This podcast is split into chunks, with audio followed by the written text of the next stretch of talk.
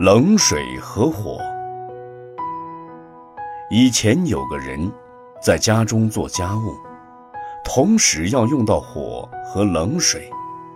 他先拿来一只盆，装了隔夜的火种，又拿了一个罐子，盛了水，放在有火种的瓦盆上。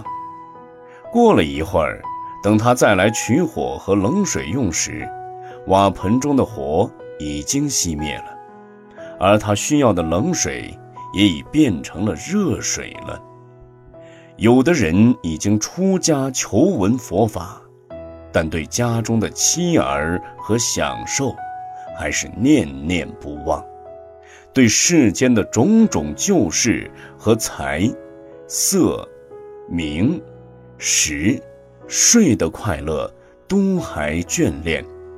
因此而失去了他原有的功德精进之火，持受的戒律清净之水，修道和世事双破双失，就像上面说的故事一样。